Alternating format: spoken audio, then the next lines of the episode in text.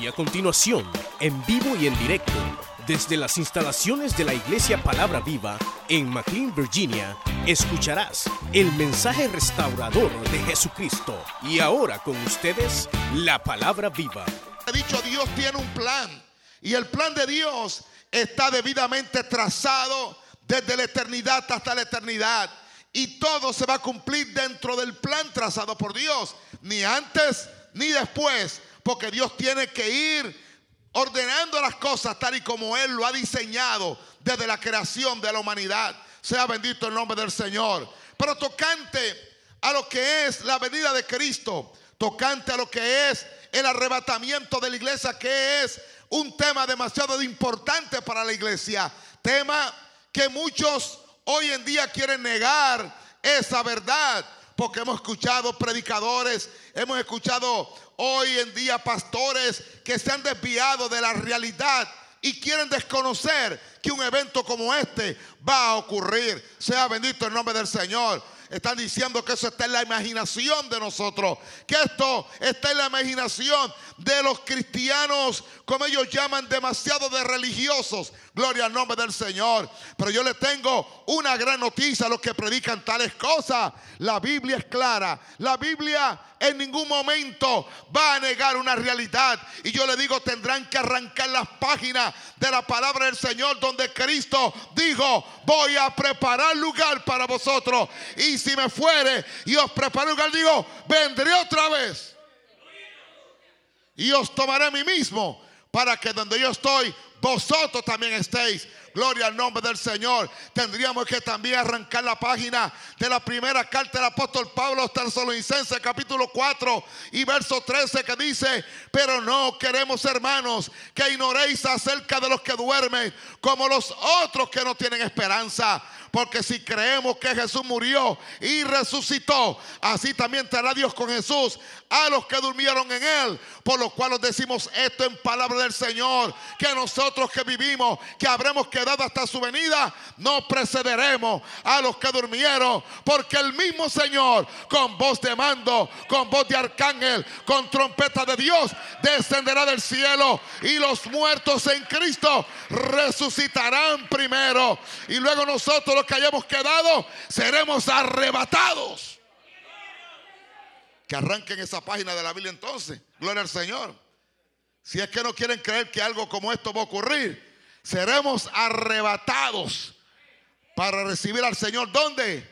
En el aire. Y así estaremos siempre con el Señor. Sea Cristo glorificado. Por lo tanto, debatir sobre el tema del arrebatamiento no es realmente mi propósito porque ya eso está en la Biblia. Eso no hay que debatirlo, eso no hay que discutirlo, eso simplemente hay que ¿qué? creerlo. Y estar preparados. Gloria al Señor, porque tú no sabes cuándo va a ser ese momento. Lamentablemente nadie tendrá un aviso de antemano, ni un texto, ni un email, nada de eso. Gloria al Señor. Simplemente Cristo dijo, por tanto vosotros estad preparados, porque el Hijo del Hombre vendrá a la hora que no pensáis. Gloria al Señor. A la hora que no pensáis. En otras palabras, nadie va a saber. Nadie tiene la, la idea de cuándo va a ser. El día y la hora, nadie lo sabe. Pero cuando el Señor le habló a sus discípulos en el Monte de los Olivos, momentos antes de ir a, a la crucifixión, Momentos antes de ir a pagar el precio por los pecados de la humanidad, se despidió de ellos, anunciándole que Él se iba. Gloria al Señor, pero que Él iba a retornar. Y cuando ellos oyeron que Él volvería otra vez, la pregunta clásica fue, dinos, ¿cuándo serán estas cosas? ¿Qué señal habrá de tu venida y del fin del siglo? Gloria al Señor. Una pregunta que tiene que estar en el corazón de cada uno de nosotros. Porque la inquietud de nosotros es saber, bueno, Señor, ¿cuándo va a ser eso?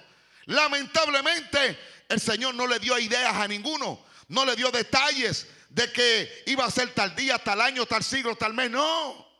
¿Por qué? Pues el Señor no es tonto, hermano. Si Él sabe que caminamos un cuerpo de carne. Y este cuerpo le gusta el pecado. Gloria al Señor, le gusta el pecado. Y eso lo dice la palabra de Dios. Por eso dice, haced morir las obras de la carne en vosotros. pelea la batalla porque el espíritu siempre está presto, pero la carne es débil.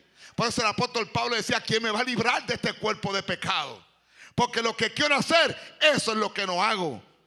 Y lo que debo de hacer, no lo hago. Y lo que no debo hacer, es lo que yo hago. Es la carne. Gloria al Señor. O sea, la carne va al pecado.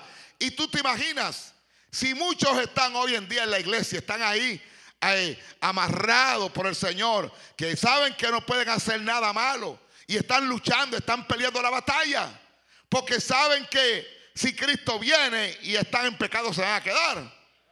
Ahora, ¿te imaginas que supieran cuándo sería el día y la hora que Cristo viene? Viene tal mes, tal año, a tal hora. Mire, pecan hasta faltando un minuto para el rapto. Así es, hermano. Entonces Dios no quiere eso. O sea, Dios quiere que nosotros vivamos por fe, creamos por fe, nos mantengamos eh, preparados, no preparándonos, sino preparados, porque ese va a ser un momento eh, completamente sin avisarle a nadie. Ahora, eso es en dos mil años que le habló esto a los discípulos. Es verdad que han pasado dos mil años, 20 siglos. Es, una, es un tiempo bastante largo, tiempo bastante para la mente humana es largo, son dos mil años, 20 siglos. Y desde 20 siglos la iglesia ha estado esperando al Señor. Y obviamente en tiempos como hoy, después de 20 siglos, más de dos mil años, que Él prometió que lo haría y no ha vuelto todavía, gloria al Señor, pues se van a cansar. Por eso es que hay predicadores hoy en día diciendo que no hay rato, que, que eso ya está en la mente, es una falacia de los cristianos. Porque esperando tanto tiempo, de hecho, el apóstol Pedro nos escribe, nos escribe, perdón, y nos dice a nosotros que en el tiempo postrer muchos negarían esta realidad, gloria al Señor, diciendo dónde está la promesa de su advenimiento. Otras palabras, ha pasado mucho tiempo, no va a venir, gloria al Señor, pero dice, recuérdate que para el Señor un día es como mil años y mil años como un día. Por lo tanto, si hacen dos mil años que en la mente humana que él habló y vino y se fue y dijo que volvería, para Dios han pasado cuánto? Dos días. ¿Cuánto glorifica al Señor? Dos días. Porque en el Señor la eternidad está ahí. O sea, en otras palabras, Dios no tiene principio, no tiene fin. El tiempo en Dios no pasa. O sea, Dios no se pone viejo. Dios es Dios, está ahí. Gloria al Señor. Yo soy el alfa y el omega, el principio y el fin. O sea, Él no tiene principio, Él no nació. Y debe estar especulando de dónde salió Dios, porque usted no va a saber eso jamás hasta que no llegue al cielo. Cuando sabremos las cosas en perfección, sabremos, pero en Dios no pasa el tiempo. Dios es eterno. Por lo tanto, dos días. Eso fue antes de ayer. Gloria al Señor. ¿Cuánto glorifican su nombre en esta hora? Pero muchos se burlarían. Muchos se burlarían. ¿Dónde está la promesa? No va a venir nada. Y por eso mucho hoy, como dice el apóstol Pedro, que le dice a Timoteo, mira, cuídate, porque en los posteros tiempos vienen muchos que van a apostatar de la fe, escuchando espíritus engañadores y a doctrinas de demonios. Dice a Timoteo, predica la palabra, insta a tiempo y fuera de tiempo, porque vienen tiempos cuando no escucharán qué? La sana doctrina del Señor sino que teniendo comezón de oír se apartarán maestros como conforme a sus propias concupiscencias que apartarán del oído qué? La verdad. Y se volverán a qué? A las fábulas. Y eso es lo que estamos viendo hoy. Están negando esta realidad, pero de que viene, viene. Gloria al nombre del Señor. ¿Cuándo? Después de dos días. ¿Cuánto glorifican su nombre en esta hora? Ahora, la pregunta vino, ¿cuándo van a hacer estas cosas, Señor? ¿Qué señal habrá de tu venida y del fin del siglo? Y obviamente que el Señor no le negó esa información. Él le habló, le dio detalles de cosas que iban a estar pasando, ocurriendo cuando estas cosas estuvieran cerca, gloria a Dios. Y le habló de terremoto, y le habló de peste, le habló de hambre, le habló de calamidades, le habló de convulsiones en las naciones, guerras, rumores de guerra. Pero dijo, no os turbéis porque aún no es el fin. Gloria al Señor. O sea, que tú veas guerra, que tú veas eh, ISIS, que tú veas en Irak, en Afganistán, en Siria. No te alarmes, porque aún no es el fin. Gloria al nombre del Señor. Esos son lo que dice la Biblia, principios de dolores. Pero el dolor grande va a venir cuando? Cuando la iglesia sea levantada. Gloria al nombre del Señor. Entonces, cuando él le habló estas cosas, le dijo algo que sí hay que ponerle atención. Cuando le dijo, de la higuera aprendan la parábola. Cuando ya sus ramas estén tiernas y brotan las hojas, conocéis que el verano está cerca. Así también vosotros cuando veáis todas estas cosas, conoced que mi venida está cerca a la puerta. Gloria al nombre. Cuando veáis estas cosas, ¿cuál? El rebeldecimiento de la higuera. Cuando tú veas renacer de la higuera. Pero ¿de qué estaría hablando el Señor? ¿De qué realmente está hablando? Porque usó el ejemplo de una higuera. Y la higuera es una planta muy frondosa en el Medio Oriente, sobre todo en Israel, que da un fruto que se llama el higo. Gloria al nombre del Señor. Higo. Y el Señor, de hecho, hay una historia en la palabra que habla que el Señor bajando de Betania un día de haber predicado las jornadas que él llevaba de reprendiendo demonios, sanando enfermos, predicando la palabra. Dice que bajando de Betania tuvo hambre. Y de repente vio una higuera bien frondosa.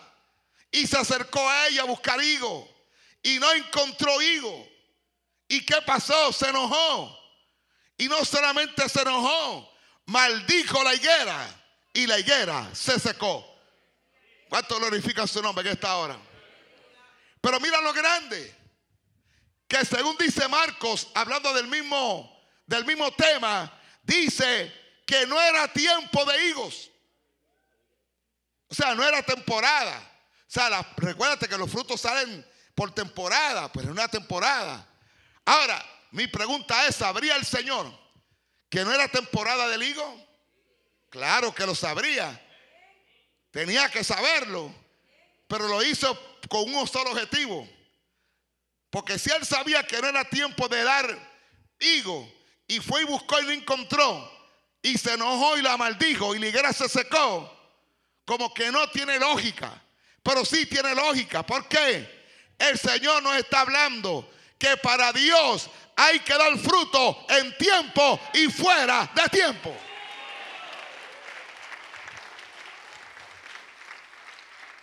Y si no damos fruto a tiempo y fuera de tiempo, nos va a pasar como liguera. Nos vamos a secar espiritualmente.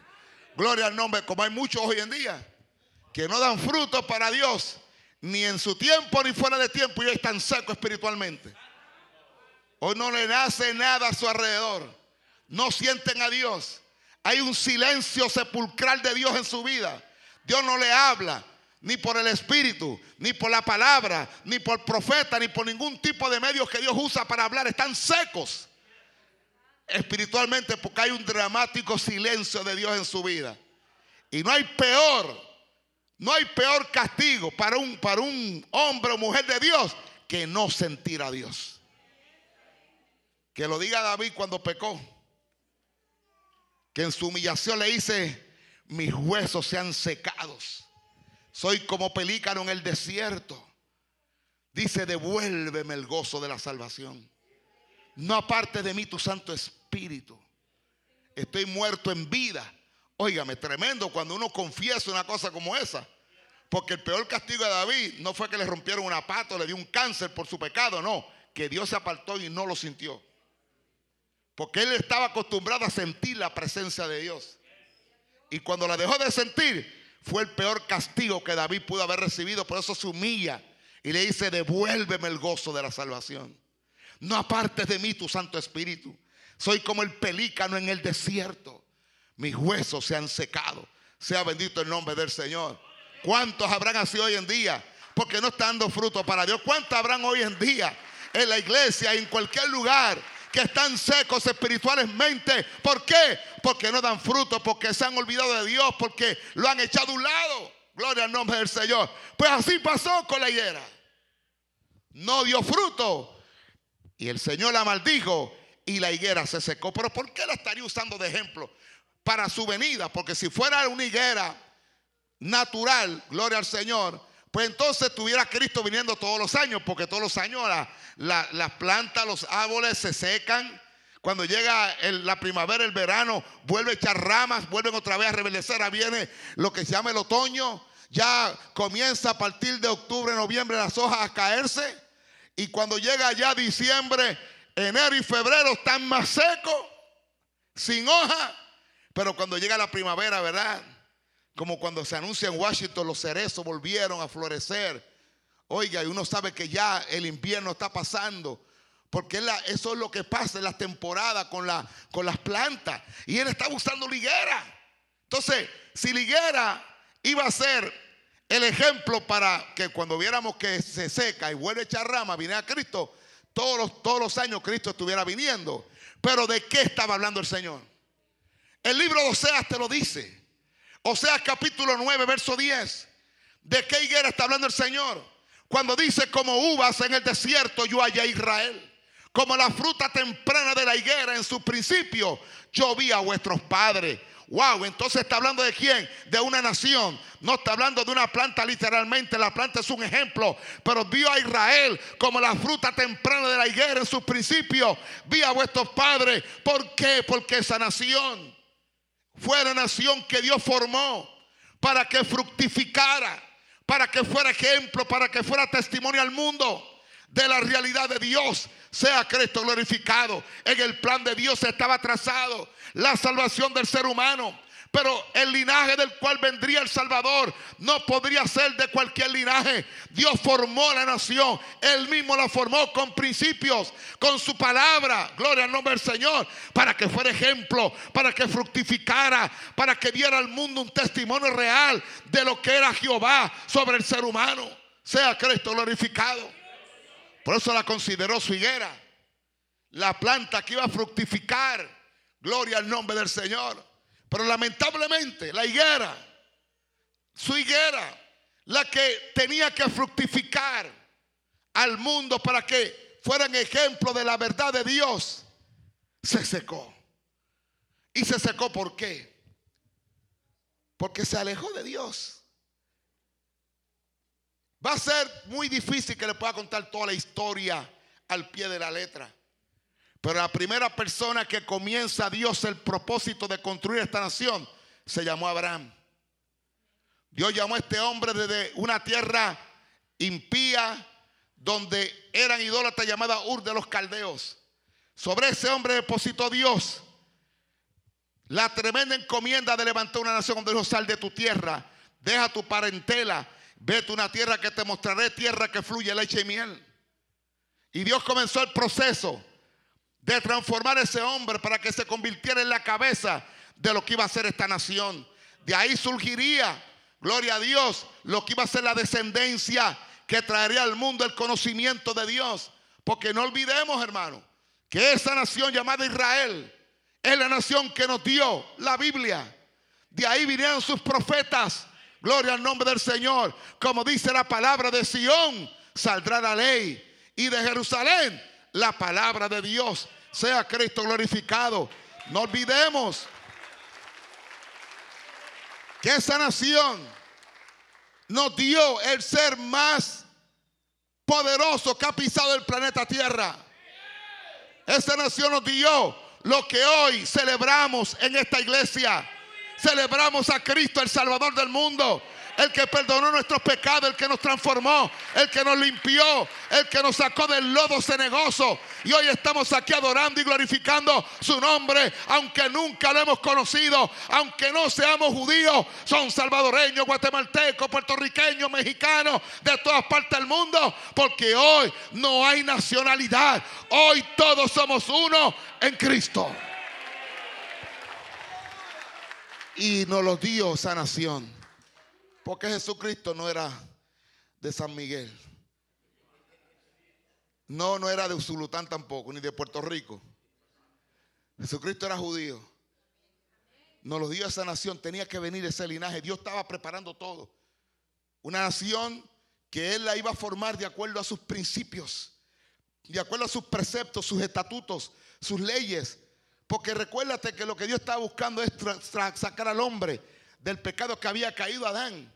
Pero para eso Dios tenía que hacerse hombre, para traer el mensaje de reconciliación al mundo y tenía que usar una nación y Dios la formó con sus principios, sus conocimientos, y le fue dando toda su palabra a través de los siglos.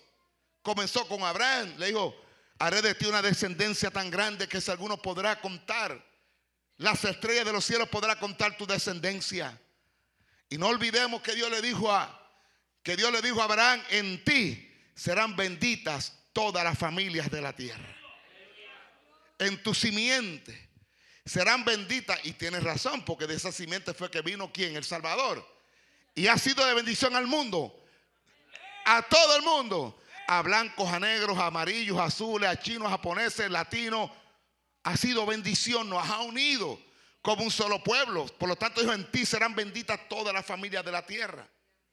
Y todo, todo el que es de la fe de Abraham, o todo el que es de Cristo, es linaje de Abraham y heredero según la promesa. Gloria al nombre del Señor, hemos creído por fe. Y de ahí comenzó todo. Tuvo un hijo llamado Isaac.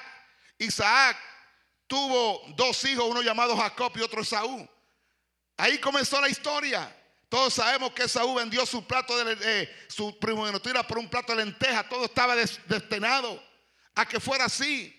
Jacob fue el que hereda el patriarcado, donde iba a venir el linaje de Cristo, Esaú. No solamente despreció el patriarcado, sino despreció ser el hombre del cual descendría el personaje más impactante que pisaría el planeta Tierra, Jesucristo. Sea bendito el Señor. Sabemos que Jacob, su nombre fue cambiado a Israel. Tuvo doce hijos que se convirtieron en las doce tribus de Israel. Y todos sabemos la historia. Que fueron, vendieron a su hermano menor José. Porque le tenían envidia, era muy inteligente y lo, lo venden a unos mercaderes. Y resulta ser que José cae en Egipto. Se convierte en gobernador porque la sabiduría de Dios la gracia de Dios estaba sobre él, la unción de Dios estaba sobre él. Porque cuando Dios tiene algo con una persona, no importa dónde vaya, dónde esté, no importa lo que tramen contra él, no importa lo que traten de hacer contra él, esa unción de Dios estará sobre él. Y donde quiera que esté, saldrá a relucir la bendición de Dios en la vida de esa persona. Y fue vendido como esclavo, resultó que se quedó como gobernador de Egipto. Vino un hambre sobre la tierra y sus hermanos tuvieron que ir a buscar ayuda con su papá Jacob o Israel en este, en este, en este momento, pues su nombre fue cambiado. Y cuando, de hecho, él había pensado, le, le metieron una mentira que, que, se lo había comido un león, lo había devorado un león, una fiera en el campo. Pero era que lo habían vendido. Pero cuando llegaron a Egipto, buscando realmente eh, para saciar el hambre, se encuentra con que aquel hermano, que, aquel hijo que él creía que había muerto, era el gobernador de Egipto. Y hubo reconciliación. Hubo perdón. Gloria al Señor. Y ahí quedaron. Porque era el gobernador y ahí se quedaron su familia. Eso fue algo maravilloso. Y ahí quedaron. Y ahí fue que se formó la nación en el cautiverio. Y ahí creció la nación. Ahí creció Israel siendo esclavos en Egipto. Estando en el cautiverio pasaron 430 años de esclavitud, 430 años de formación, 430 años de experiencia difícil hasta el día que Dios ya había determinado que era tiempo de seguir adelante con su plan. Y el pueblo tenía que salir porque tenía que ir a poseer que la tierra que Dios le había prometido a Abraham. Tierra que fluía leche y miel. Y todos sabemos lo que pasó. Dios usó un hombre llamado Moisés, que estaba, que era príncipe en Egipto, pero era judío. Era judío. La, hija de Faraón lo había sacado de, un, de una canastita, lo pusieron en el río la mamá porque estaban matando a todos los niños. Y para que escapara Moisés lo ponen en una canastita, por eso las canastitas le llaman el Moisés, ¿verdad? Pues viene de ahí, gloria al Señor, el Moisés, porque ahí fue que pusieron a Moisés una canasta de esa. Y ahí la hija de Faraón lo, lo rescata, lo cría como hijo de ella, se cría como príncipe en Egipto, teniendo sangre judía. Pero cuando Dios tiene un plan, Dios lo tiene y lo va a llevar a cabo tal y como Él lo ha diseñado. Y el plan de Dios era que Moisés fuera el caudillo que iba a libertar al pueblo, o sea, sacarlo y llevarlo a la tierra que Dios le había prometido, porque había urgencia, había que formar la nación. Gloria al nombre del Señor. Ya Dios quería esa nación que lo adorara, que le sirviera. Y Dios usa a Moisés, le serrucha en el piso. Ya usted sabe que tuvo que salir corriendo de Egipto porque lo iban a matar cuando él mató al egipcio que estaba agrediendo a un judío. Moisés no conocía a Dios. Moisés no lo conoció mientras era príncipe de Egipto. Porque así son las cosas. A veces cuando estamos las buenas. Cuando estamos, óigame, la bendición, hay trabajo, hay finanzas, todo está bien, nos olvidamos de Dios. Pero Dios dice, ajá, te olvidaste de mí, te voy a cerruchar el piso para que entonces caigas en lo malo y cuando estés pasando por el desierto, te recuerdes que yo soy Jehová. Porque usted sabe que dice por ahí solamente claman a Dios cuando truena, ¿verdad? Pues Moisés, mientras era príncipe, estaba en lo bueno, allá en, la abundancia, en el confort, no conocía a Dios. Dios tuvo que llevarlo a dónde?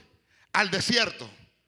Y en el desierto, sin nada, sin las comodidades del palacio, allá durmiendo sobre una piedra, fue que conoció a Dios. Y así nos pasa a nosotros, ¿verdad? Que conocemos a Dios cuando estamos pasando por el momento trágico de nuestra vida. Porque es sí nos recordamos que Dios Señor. Y él conocía a Dios, pero era a propósito de Dios. Y allá tuvo la experiencia, el llamado. Dios le mostró quién era él, era el Dios de sus padres. Había llegado el momento de llevar a cabo el plan de Dios. Había que rescatar el pueblo. Todos sabemos todo lo que pasó. Todo lo que Moisés tuvo que hacer. Gloria al nombre del Señor. Y cómo Dios fue guiándolo. Y cómo Dios fue mostrándole a la nación. Gloria al Señor que Él era Jehová, el Dios de ese pueblo. Lo saca a libertad para llevarlo a dónde? A la tierra prometida, porque Dios tenía que comenzar. Todos sabemos lo que pasó, se divide el mar, todas estas cosas. O sea, Dios mostrándole que, que Dios era Dios. Porque Dios le mostraba su, su amor, su misericordia, su poder, para que ese pueblo fuera entrando en confianza. Por eso es que Dios no le perdona a nadie que lo traicione. Gloria al Señor. Cuando Él te ha mostrado su misericordia, te ha mostrado su grandeza y su amor. Mira a ver de dónde te sacó Jehová, hermano. Remóntate a los años atrás quién tú eras. Remóntate a los años atrás lo que tú, lo que tú has vivido. El pecado que habías caído cómo llegaste a esta nación, de qué manera tú llegaste a esta nación. Recuérdate todo eso y óyelo claro. Mira a ver en cuántas de las veces Dios obró para que hoy estuvieras aquí adorando su nombre y que no muriera en la travesía.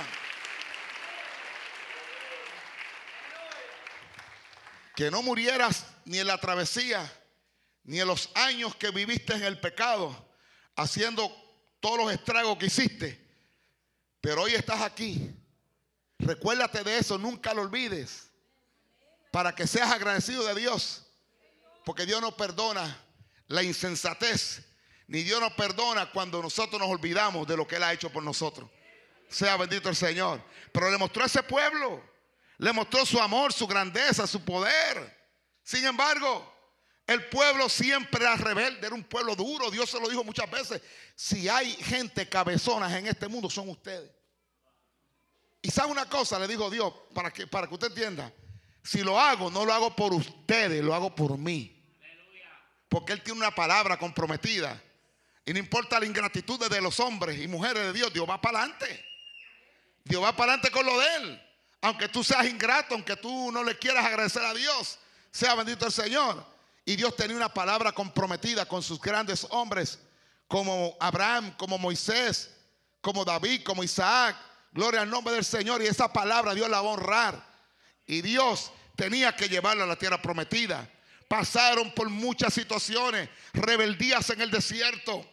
Sin embargo, Dios seguía tolerando por amor a esos hombres de Dios, porque Moisés intervino. Si Moisés no hubiera intervenido, Dios lo hubiera acabado en el desierto a todos. Lo hubiera acabado. Y dijo, porque yo solo dije a Moisés, mira, ¿sabe una cosa? Voy a coger este pueblo y lo voy a deshacer y te voy a dar un pueblo nuevo. Y Moisés, no, no hagas eso. Porque ¿qué van a decir los, los, impíos, los enemigos? Que los sacaste de Egipto para venir a destruirlos en el desierto.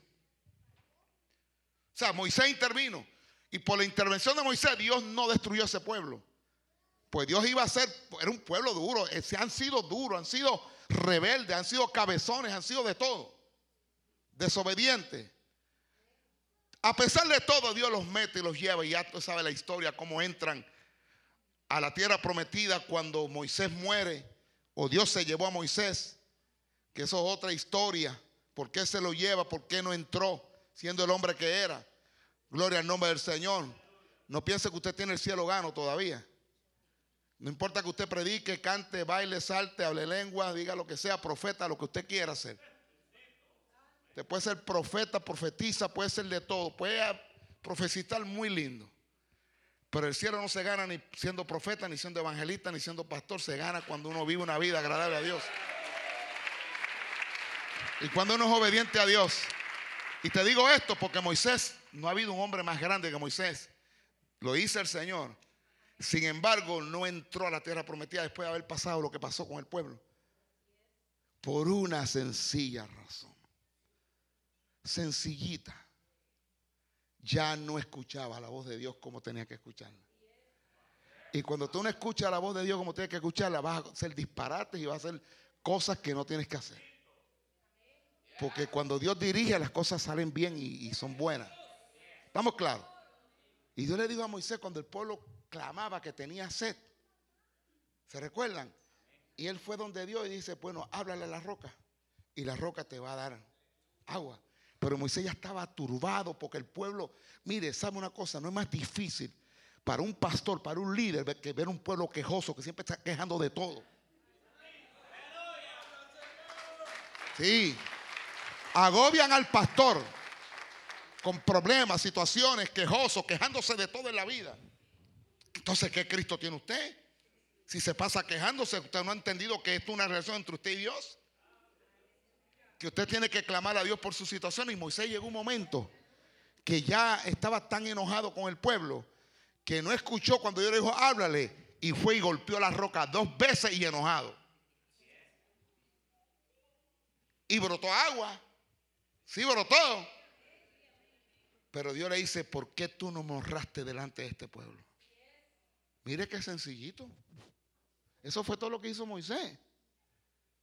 Ya no escuchaba a Dios. ¿Y sabe por qué Dios le dice, no vas a entrar a la tierra prometida? Búscame a Josué porque a él le voy a dar el cargo. Tampoco fue José que vino, hey, aquí estoy yo. Sí, porque hay otros que están por ahí buscando, velando a verle cuándo puede caer. A ver cuándo le dan un golpe de estado al pastor. Sí, sí, así hay hermanos en la iglesia que se creen que se la saben todas. Ah, yo sí puedo ser el pastor. El pastor no sabe nada. Yo sí sé. Pues tú no sabes nada. Porque si supieras, fueras humilde. Si supieras, te hubieras humillado delante de Dios. Dios le dijo, búscame a José. ¿Por qué José? José era un buen segundo. Y para tú llegar a ser primero, tienes que ser un buen segundo primero, señores. Y, y siendo segundo, tú tienes que mostrar tu fidelidad fidelidad al hombre de Dios junto al cual Dios te puso a trabajar. Y Josué era fiel a Moisés. Josué hacía todo lo que Moisés le mandaba. Estuvo al lado de, Moisés todo el tiempo. Por eso Dios dijo, tú no entras, pero búscame a Josuecito que a él le voy a dar el cargo. Tampoco fue Moisés que le dijo, te recomiendo a Josué nada. A Dios tú no tienes que recomendarle a nadie. Ya Dios sabe quiénes son. Sí, porque a veces recomendamos porque es mi amigo, porque yo lo conozco, porque aquí no es cuestión de eso, aquí Dios conoce. Conoce el Señor a los que son suyos. Le busca a José porque a él le voy a dar el cargo. Y ungió a Josué y le dijo, como estuve con Moisés, así voy a estar contigo. Mira este libro de la ley. No te apartes de él ni de día ni de noche. Porque haciendo estas cosas hará prosperar tu camino y todo, todo, todo, todo, everything. Todo, todo, todo, todo, todo, exclusivamente todo te saldrá bien. ¿Qué es lo que tiene que hacer Josué? Estar enfocado en el libro. Enfocado en la obediencia a Dios. ¿Por qué? Porque ya Moisés había perdido la perspectiva, o sea, las antenas parabólicas las había desviado ya no recibía. Y para conquistar la tierra prometida se necesitaba que fuera Dios el estratega militar. Porque no iba a ser con armas humanas. Esa conquista de Jericó no era con ejércitos. Israel no tenía ejército. ¿Cómo podían entrar y derribar unos muros tan poderosos como es? Si no tenían ni Chippenham, de eso, Chippenhammer, ni mazo para romperlo, no tenían nada. Entonces, ¿cómo iban a entrar? Simplemente dejándose guiar por Dios. Porque Él establece las estrategias de guerra. Porque Él se le conoce como Jehová, ¿Dios de qué? De los ejércitos. ¿Poderoso en qué? En batalla. Nunca ha perdido qué? Una guerra. Entonces Él es el estratega. Y Él tenía que dirigir las acciones de cómo entrar a Jericó. Y mire qué sencillo, se derribaron las murallas, sencillito. Dámele siete vueltitas, la última toca trompeta, alábame y verá lo que voy a hacer. Así. Entonces, si tú no estás conectado con Dios, dice, pero qué absurdo es esto, que le dé siete vueltas y, esos aparatos que... O sea, el que no está conectado con Dios lo ve absurdo. Porque para el ser humano las cosas de Dios son absurdas. No tienen lógica. Pero las cosas de Dios no hay que ponerle lógica. No, hermano. Tampoco Dios quiere que tú creas si son absurdas o no son absurdas. Las cosas de Dios hay que creerlas y punto, tal y como están.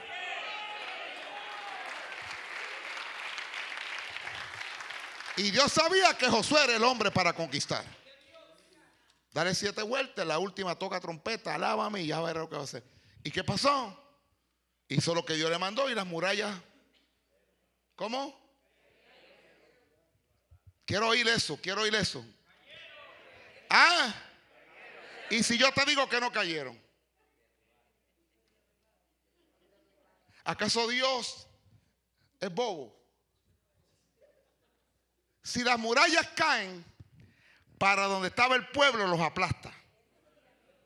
Y si caen para dentro de Jericó, les impide el paso. Según los que han estudiado todo este fenómeno, las murallas se hundieron. Como un terremoto, se los trago. O sea, capte porque es Jehová Dios de los ejércitos, poderoso en batalla. Pero ¿quién puede imaginar que eso pueda pasar? Todo eso hizo Dios con este pueblo. Los entra a la tierra prometida, le da la victoria, conquistan todo, se establece. Y Dios les establece a ellos un sistema de gobierno llamado los jueces. Ese era el sistema de gobierno que Dios estableció a la nación de Israel. Una vez entraron, conquistaron, se establecen. Gloria al Señor. Pero este pueblo rebelde siempre, siempre renegando de Dios, ¿Qué es esto de gobernando con jueces? Si las naciones lo que tienen son reyes. Queremos rey. Ahí comienza la rebeldía contra Dios. Queremos rey. Y estuvieron fastidiando y fastidiando. ¿Qué hizo? Ok, vayan, vayan, escojan su rey. O sea, vayan y escojan. ¿Y qué hicieron? Buscaron un rey. Claro, el más alto, fornido, bien guapo, rubio, espectacular, que lo representara dignamente, que se llamó Saúl. Y era enorme, era grande. Supuestamente era de hermoso, de hermoso aspecto. Porque ellos se fijaron en qué? En la apariencia. Sí, porque ellos querían a alguien que los respetara. Ay, está mi rey, qué orgulloso, mira qué guapetón. Qué fuerte, mi rey. Y escogieron su rey. Pero ese rey fue un rebelde contra Dios porque la prepotencia no funciona con los hombres de Dios. Era prepotente, nunca, nunca obedecía a Dios. No obedecía a Dios nunca. Tenía la bendición que tenía un profeta llamado Samuel, que era el que lo, lo amaba y lo apoyaba. Y Dios, tranquilo, que él se va a arreglar. Y Dios decía que se arregle porque si no, pero llegó el momento que ya Dios no lo soportó más, no lo soportó más. Literalmente no soportó y le dijo a Samuel, lo he desechado. Oiga lo que le estoy hablando, desechado. O sea, cuando Dios desecha, ya no hay vuelta de hoja. Cuídese de que Dios no deseche. Porque cuando Dios desecha, ya no hay manera de volver otra vez. Dios lo desechó completamente. le dijo, ahora me toca el turno a mí. Ellos escogieron su primer rey. Ahora yo voy a escoger el rey que va a gobernar Israel. Y todos sabemos lo que pasó. Lo mandó a Belén de Judá, a tierra donde habitaba, dijo allá hay un hombre llamado Isaí, él tiene siete hijos. Uno de ellos me he provisto como rey de Israel. Y llegó Samuel el profeta y habló con Isaí, aquí me manda Jehová, de tus hijos, quiero ver a tus hijos, porque uno de ellos se ha provisto Dios para rey de Israel. Y obviamente, ¿qué hizo Isaí? Buscó los, de los seis mejores hijos que tenía. Los más guapos, los más fuertes, desde el mayor, fue bajando uno por uno. Y cuando Samuel se disponía a vaciar el cuerno del aceite, Jehová dijo, eh, eh, no te apresures, que ese no es. Y pásame el otro, tampoco ese. Y el otro, tampoco, y se pasó seis. Ninguno era. Porque dice Dios le dijo a Samuel, lo que mira el hombre no es lo que yo miro. El hombre mira la apariencia, pero yo miro el corazón. Y le dice, y esto es todo lo que tú tienes. Dice, mira, Dios te pasa los seis mejores. El séptimo es el que está con las ovejas allá, ese ni te lo presento. Por cierto, no sirvieron, mucho menos aquel. Y Jehová dice, mándalo a buscar. Y era David. Que el jovencito encuentra apestoso oveja. Cuando llegó, le dice, vacíame el cuerno del aceite, porque este es el que yo he elegido como rey de Israel. Mire, se me paran los pelos. ¿Sabe por qué? Wow. Porque Dios no mira la apariencia. Él no tenía apariencia de nada, ni de rey ni de nada. Venía todo idiondo oveja. Y las ovejas hieden.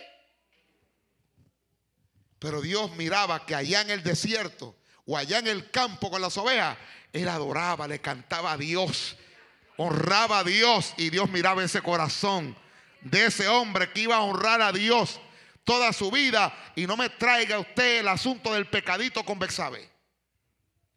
Sí, porque mucha gente dice, pero fue un pecador, porque es que el religioso siempre busca siete patas al gato. Sí, siempre buscamos, no, pero este falló. Hermano, usted es Dios. Usted es Dios para jugar.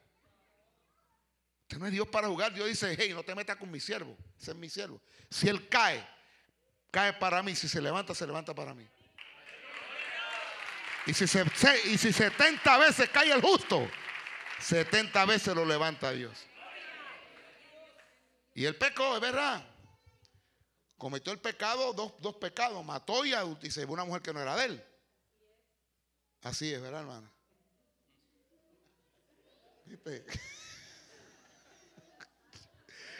Pero se humilló. ¿Y qué pasó? Dios lo perdonó. Y, y, no solamente lo perdonó, todavía fue más poderoso. Y es más, para que tenga una idea, cuando Dios se dirige a David, dice, su corazón era semejante al mío. Ahora vaya usted a pelear con Dios. Su corazón es porque, porque oiga bien, la carne puede pecar, sí. Y es malo, no es bueno.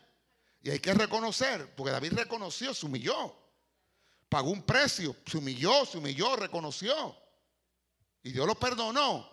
El asunto no es pecar, el asunto es que si pecaste, vete donde dice Señor, peque. Y no le eches culpa a nadie. Pecaste porque eres un pecador, porque la carne te traicionó, porque dile al Señor la verdad.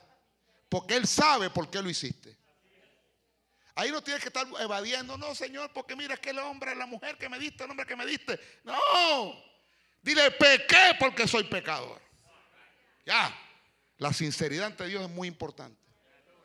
Y él se humilló y dio perdón y lo levantó. No ha habido un rey en toda la historia de Israel como David. No ha habido uno solo que se asemejara a David en toda la historia. Tanto es y tan grande fue David que según dice la Biblia, volverá a ser rey sobre Israel. ¿Cómo es eso? Pregúntenle a Dios. Cuando, usted, cuando ustedes se vayan en el rapto en el cielo, pregúntenle. Porque eso dice la Biblia, sí, pastor, lo dice así. Volverá a ser rey. ¡Wow! Entonces, señores, yo no sé. Yo quiero ver eso, quiero ver cómo él danza. Sí, porque él danzó para Dios, ¿verdad que sí? Que me enseñe los pasitos de la danza que él dio. O sea, yo no sé, yo me imagino. O sea, hay que ver cómo era que él danzaba pero lo hizo para Dios. como fuera lo que hiciera, lo hizo para Dios. De corazón para Dios. No ha habido un rey como ese. Después vinieron reyes buenos, reyes malos, algunos regulares, algunos más malos que el otro. Algunos eran más malos que el diablo, algunos le hacían las vacaciones al diablo. Sí, porque eran terribles. Y pecaron contra Dios horrible. La, nación de Dios la dañaron, Israel. A tal extremo. Y yo le, le, decía, y le voy a leer esto, lo que Dios dice. Porque Dios decidió destruir la nación. Decidió ya acabar con ellos. Porque ya no soportaba ni toleraba más. Denigraron el templo, prostituyeron el templo de Dios, pusieron ídolos en el templo, sacrificaron animales en el templo. Hubieron idólatras, hubieron ocultistas. Hubo un rey que fue uno de los reyes peores que había, que ese rey, dice la palabra, hizo pasar a su hijo y a sus hijos por el fuego, consultó a los muertos. Manasés sacrificó puercos, cerdos en el templo de Dios. O sea, ya Dios dijo, se acabó. Y le voy a decir literalmente como dice la palabra, como dice la Biblia literalmente. Dice, como inmundicia de menstruosa fue su camino delante de mí. Y derramé mi ira sobre ellos por la sangre que derramaron sobre la tierra, porque con sus ídolos la contaminaron. Después de haber sido una nación tan poderosa ante Dios, Dios le quita el respaldo y ahí viene. Y estamos ya llegando al final. Cuando Dios habla en Osea, los versículos que leímos, y le dice a ellos, andaré y volveré a mi lugar, hasta que ellos reconozcan su pecado y busquen mi rostro, en su angustia me buscarán. Eso es una sentencia, hermano. O sea, en su angustia me buscarán. Porque ahora, hermano, ahorita buscar a Dios es fácil. Sí, es muy fácil. Si tú doblegas tu corazón, dice que un corazón contrito y humillado, Dios no desprecia. ¿Qué es lo que tú tienes que hacer? Un corazón contrito y humillado. Reconocer que eres un pecador, reconocer a Cristo en tu vida. Y Él te perdona porque Él murió por tus pecados, porque estamos en el tiempo que se llama la gracia. La dispensación más grande de la historia de la humanidad es la de gracia, la de la gracia. Cada dispensación, según los cálculos, han durado mil años. La de la inocencia, la de la ley, un año, eh, mil años. Y ahora estamos en de la gracia, que lleva, ¿cuánto? Dos mil años y más. Que comenzó cuando Cristo ascendió a los cielos, comenzó el tiempo de la gracia. Israel no quiso buscar a Dios cuando era momento, cuando Dios estaba accesible para que lo hicieran. Despreciaron a Dios y dice, ahora me voy a mi lugar, hasta que ellos reconozcan su pecado y busquen mi rostro pero dice, en su angustia me van a buscar. ¿Recuerdan el dicho, claman a Dios cuando truena? En su angustia me van a buscar. Israel se reacciona rápidamente y dice, venid y volvamos a Jehová, porque él arrebató, él nos curará, él nos hirió, pero nos va a vendar, nos dará la vida después de dos días y en el tercer día nos resucitará y viviremos delante de Él. Vamos a, desglosar esos cuatro términos para concluir el mensaje. Israel fue destruida prácticamente. Israel fue barrida por los imperios de la tierra. Cuatro imperios gobernaron sobre Israel desde que cayó en desgracia con Dios, desde Nabucodonosor que invadió Israel en el año 586 antes de Cristo destruyó la ciudad, destruyó el templo, se llevó cautivo judíos, los judíos a Babilonia. Ahí permanecieron durante los tiempos de los medos y los persas. Luego vino el imperio de los griegos y luego el imperio más poderoso, más terrible, más sanguinario que ha tenido la, faz de la tierra, el imperio romano. Israel dejó de ser independiente, independiente. Israel se convirtió en provincia de todos esos imperios después de que había sido una nación poderosa, había sido una de las potencias más poderosas del mundo antiguo.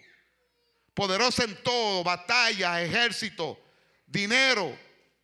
Perdieron todo por haberse alejado de Dios. Pero dice, ven, volvamos a Jehová. Porque Él arrebató y nos curará. Cristo vino a la tierra en un momento trágico de esa nación cuando Roma era el imperio que gobernaba. Cristo vino en un momento trágico a traer una palabra de esperanza, de amor, de paz, de reconciliación y libertad.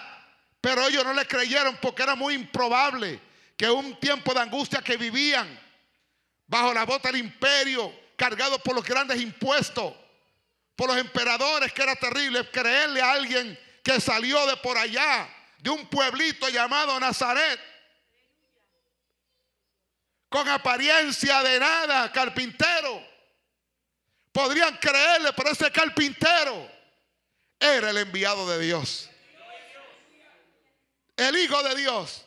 Por eso los sacerdotes, todo, busquen a ver en la historia si ha salido alguien prominente de Nazaret. De ahí no ha salido nadie prominente, pura, puro racataca. Sí, sí, o sea, denigrando. Nadie de valor. Y este carpintero viene a decir que él es el, el Mesías. Pero él era el Mesías, el carpintero. Ese carpintero, hermano, sin apariencia. Porque recuérdate que a Saúl lo buscaron porque era qué? Hermoso, fuerte.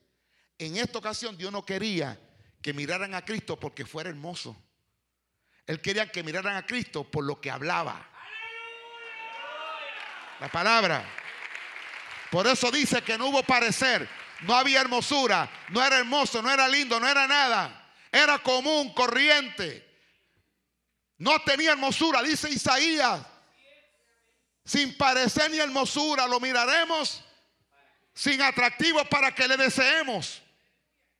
Su rostro fue desfigurado. Dios lo que quería que mirara la palabra, pero cuando abría la boca, hermano. Cuando abría la boca, hasta los guardias venían todos ahí. Porque traía palabra de consistencia, palabra de poder, palabra que llegaba. No religiosidad que esclaviza al hombre, sino libertad en el Espíritu de Dios. Y eso es lo que vino a traer. Porque vivieron más de 400 años completamente. Y aquí voy sin voz de Dios. Más de 400 años sin profetas. Más de 400 años que Dios no le hablaba ni por sueño, ni revelación, ni aún por las piedras sacerdotales llamadas el y el Turín.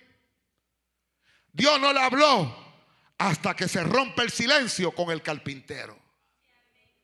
El carpintero rompió ese silencio de más de 400 años. Vino a traer reconciliación y no le creyeron. Lo despreciaron, lo humillaron. Y ahí cuando estaba con los discípulos en el Monte de los Olivos, fue que miró la higuera de Dios, Jerusalén, que no encontró fruto en ella cuando dijo, Jerusalén, Jerusalén. ¿Cuántas veces he querido juntarlo como la gallina junta los pollos debajo de su sala? Mas no quisiste. Tu casa es dejada desierta. Maldijo la higuera. Año 70 Israel fue destruida. Cuando las tropas romanas entraron y destruyeron la ciudad, se llevaron cautivos los judíos y estuvieron en la diáspora más de dos mil años. Humillados, pisoteados. Era un pueblo donde se exterminó la guerra de las cruzadas en los siglos 8, 9 y 10. Exterminó judíos, traspasados de espada. Los coliseos romanos los llenaban de judíos para que fueran devorados por las fieras. Era una cosa terrible. Luego vino la Inquisición romana, siglo 12, 13 y 14, donde eran quemados vivos en hoguera cristianos y judíos según la historia, Roma quemó más de 15 millones en hoguera. Luego entramos en el siglo XX donde Hitler exterminó 6 millones de judíos. Vaya al museo del holocausto, ahí está. ¿Cuántos han ido? Levánteme la pastora ha ido. Hermano, vaya al museo del holocausto para que vea y sea testigo de la historia de lo que le estoy hablando. Usted entra ahí y sale llorando. Más de 6 millones fueron exterminados como ratas, como cucarachas. Nadie le daba oportunidad a ese pueblo, pero ellos dijeron, venid y volvamos a Jehová, porque Él arrebató y nos curará. Nos hirió, pero nos va a vendar. Nos dará vida después de dos días. en el tercer día nos va a resucitar y viviremos delante de Él. Las dos primeras partes de esa profecía están cumplidas. Nos arrebató y nos va a curar, nos hirió y nos va a vendar. Faltan las últimas dos. Y oiga bien, capte la onda en este momento. Nos arrebató y nos va a curar. Después de haber sido arrebatados y haber sido sacados violentamente de su tierra por más de dos mil años, donde otras naciones llegaron, se apropiaron de lo que Dios le había dado a ellos, se posicionaron de Israel, reclamaron a Jerusalén como su ciudad, el Islam, como si fuera de ellos, están ahí, pero van a salir. Lo van a sacar si no salen por la buena, se van, como dijo una vez un predicador, el demonio sale por el poder de Dios o se va con tu cuerpo para afuera. Ujiere, sáquemelo para afuera una persona estaba molestando que, se hacía el endemoniado. Digo, el demonio sale de manera por el poder de Dios o con, todo el cuerpo. Y como vio que no era ningún tipo de endemoniado, sino que estaba molestando, digo, sáquenlo, mujeres, con el cuerpo. Fuera. ¿Cuántas van a Dios? Van, están ahí, están prestados. Se apoderaron. Mientras los judíos pasaban por la diáspora y por todo lo que pasaron. Y les termina 6 millones. Pero en el 1948, después de la Segunda Guerra Mundial, cuando llamaron al químico que creó, que descubrió la bomba atómica o los átomos, el poder del átomo, que se creó la bomba atómica, se llamaba Albert Einstein. Y Albert Einstein fue el hombre que lo reconocieron como héroe en el comienzo de las Naciones Unidas. Y lo, que, lo, condecoraron. Y le dijeron, usted es un héroe. Nosotros queremos recompensar lo que usted desea. Y él dijo, lo único que deseo es que entiendan que yo soy judío. ¿Hasta cuándo permitirán tanto abuso contra nosotros? Y las Naciones Unidas entonces decretaron que iban a votar para devolverle a Israel el derecho de volver los judíos a sus tierras, no a poseerla, a volver a sus tierras y establecerse allí y crear su nación. 1948, mayo 14 del 48, la votación de las Naciones Unidas terminó empatada, no hubo decisión, pero faltaba un embajador que parece que se había retrasado y el embajador llegó, le dieron la oportunidad de votar y votó a favor de Israel y por un voto Israel volvió a tener su nación y ese voto fue el de Guatemala. Mire, se me paran los pelos.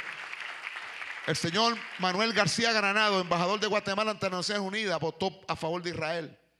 Israel en agradecimiento tiene un pacto con Guatemala por toda la vida. Si Guatemala entra en guerra, Israel la va a defender.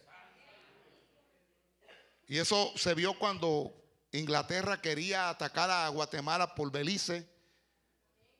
Que, cuando le declaran la guerra en años 75, que venían los buques de guerra de Inglaterra bajando, ya Israel tenía todo su ejército en Guatemala y los aviones de combate. Todo. Pero vino el terremoto de Guatemala y eso pues evitó lo que, lo que iba a pasar. Pero Israel tiene un compromiso y, cada año eh, los impuestos en Israel tienen que dar un dólar adicional cada familia israelita para sostener a la familia de los García Granado. Esa gente nunca van a tener problemas jamás. Porque dice la Biblia, yo bendeciré a los que te bendijeren. Y maldeciré a los que te maldijeren. Por eso hoy Guatemala tiene un presidente cristiano. Tiene un presidente cristiano. Así es, no, Maino. Tiene ha tenido varios, pero como que han sido medio socotroco. Pero este sí es verdad. Pero este sí es verdad. Y una, y una nación bendecida, a pesar de todo. Amén. Ahora, se nace la nación. Israel dijo, nos arrebató, pero nos va a curar. 48 vuelven, ya se cumple esa palabra, volvieron, nos arrebató, pero nos va a curar. Luego dijo, nos hirió, pero nos va a vendar. Cuando tú miras una nación que ha sido humillada, pisoteada, donde han matado más de 6 millones, Hitler mató, y a través de los, de los siglos han sido perseguidos humillados, ha sido un pueblo que no valía nada. Hoy en día Israel es la cuarta potencia militar más poderosa de la tierra. Nos hirió, pero nos va a vendar. El mejor cuerpo de pilotos de combate lo tienen los judíos. El mejor ejército de tierra, mano a mano, lo tienen los judíos. El mejor cuerpo de inteligencia militar lo tienen los judíos. O sea, nos arrebató y nos va a curar. Volvieron. Nos hirió, pero nos va a curar. Que venga ahora un a meterle mano a Israel. En el año 67, ocho naciones árabes le declaran la guerra. Se unen a los rusos. Donde los rusos le dieron logística, le mandaron más de 10 mil asesores militares, tanques de guerra, aviones de combate a los árabes para que abapullaran a Israel. Porque desde que llegaron hay un odio. Claro que el diablo la odia, ahí está la historia. En esa ciudad llamada Jerusalén, Jesucristo avergonzó al diablo cuando la cruz fue crucificado y lo exhibió públicamente derrotándolo. Ahí donde el diablo sufrió la derrota más vergonzosa. Claro que la odia. Ahí nació lo que hoy en día se llama la iglesia en un lugar llamado el aposento alto, cuando 120 oraban. 120 de nuestros hermanos. Ahí comenzó todo. Cuando vino el Espíritu Santo en aquel día de Pentecostés, fueron todos llenos del Espíritu Santo. Comenzaron a hablar en otras lenguas, a danzar. Por eso nos llaman los pentecostales, los pentecosteses. Que nos digan lo que le dé la gana, pero estamos llenos del poder de Dios. Eso comenzó ¡Ay! Claro que la odia. Y en el año 67 deciden destruir Israel.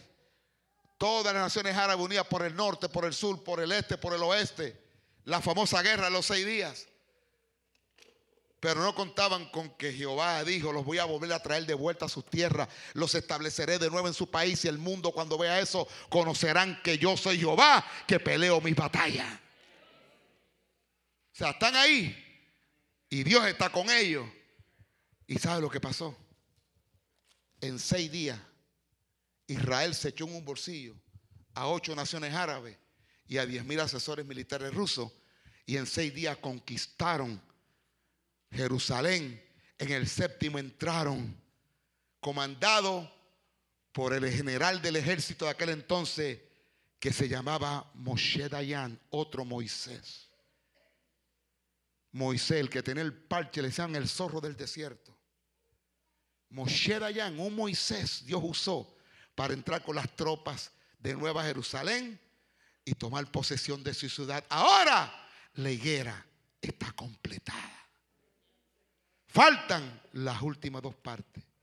Nos dará la vida después de dos días.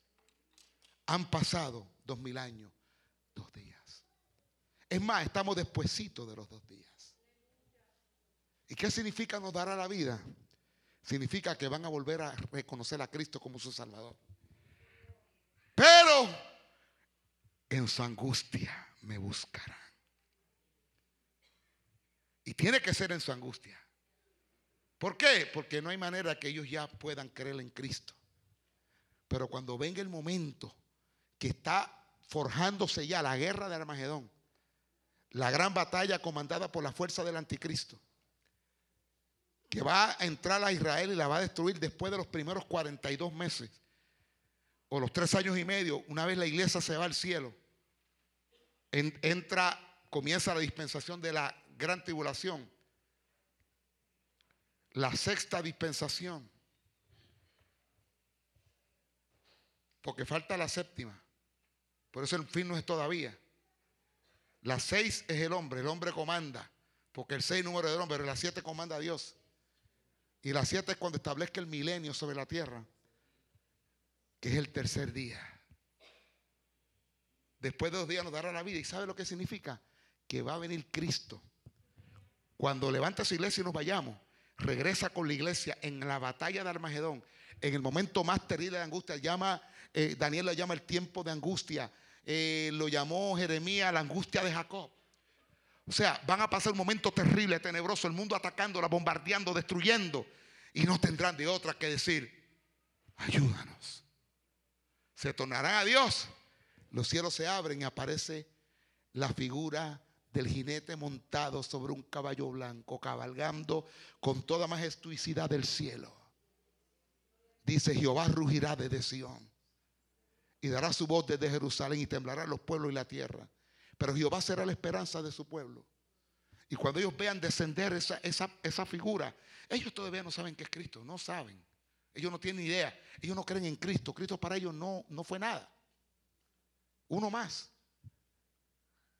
Pero ¿dónde lo van a reconocer? ¿Por qué, ¿Cómo van a reconocer a Cristo? Dicen, ese día derramaré sobre mi pueblo espíritu de gracia y de oración.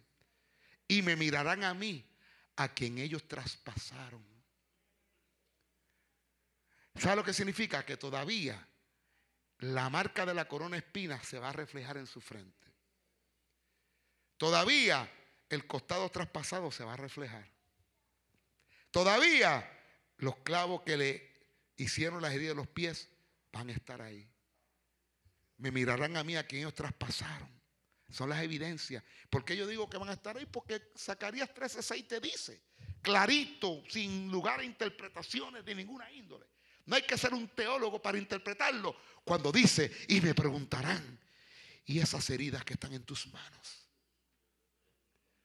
Más claro no canta un gallo, señores. Ahí lo dice así mismo, búscalo. Zacarías 13:6. Y esas heridas que están en tus manos. Y yo le diré, esas fueron las que me hicieron ustedes, mis amigos. Dice, llorarán como se llora por un primogénito. Se afligirán como por hijo unigénito. Pero en ese día habrá un manantial de agua para la purificación de los pecados de mi pueblo. Y desciende Cristo al monte de los olivos y comienza a meterle leña al anticristo y a todas las naciones que vinieron contra Israel, acabándola y el pueblo humillado, rescatado y se establece reino milenial en la tierra. ¿Y en dónde va a estar David? Yo no sé, pero yo quiero estar al lado de él, quiero verlo, porque yo me imagino que David va a estar danzando y brincando. Ah, gloria al Señor. Óigame, mire hermano, yo no sé, yo, no sé si a usted le emociona esto, pero a mí me emociona esto. Porque yo vivo y creo la palabra, hermano. Y sé que eso va a estar así. O digo como dijo una catedrática universidad cristiana, que era una, mujer tremenda, catedrática de universidad, pues era pentecostal. Le dijeron, eso de, de infierno ni cielo no existe. Y ella le dice, yo prefiero morir creyendo que está y no morir no creyendo y darme cuenta que fue verdad.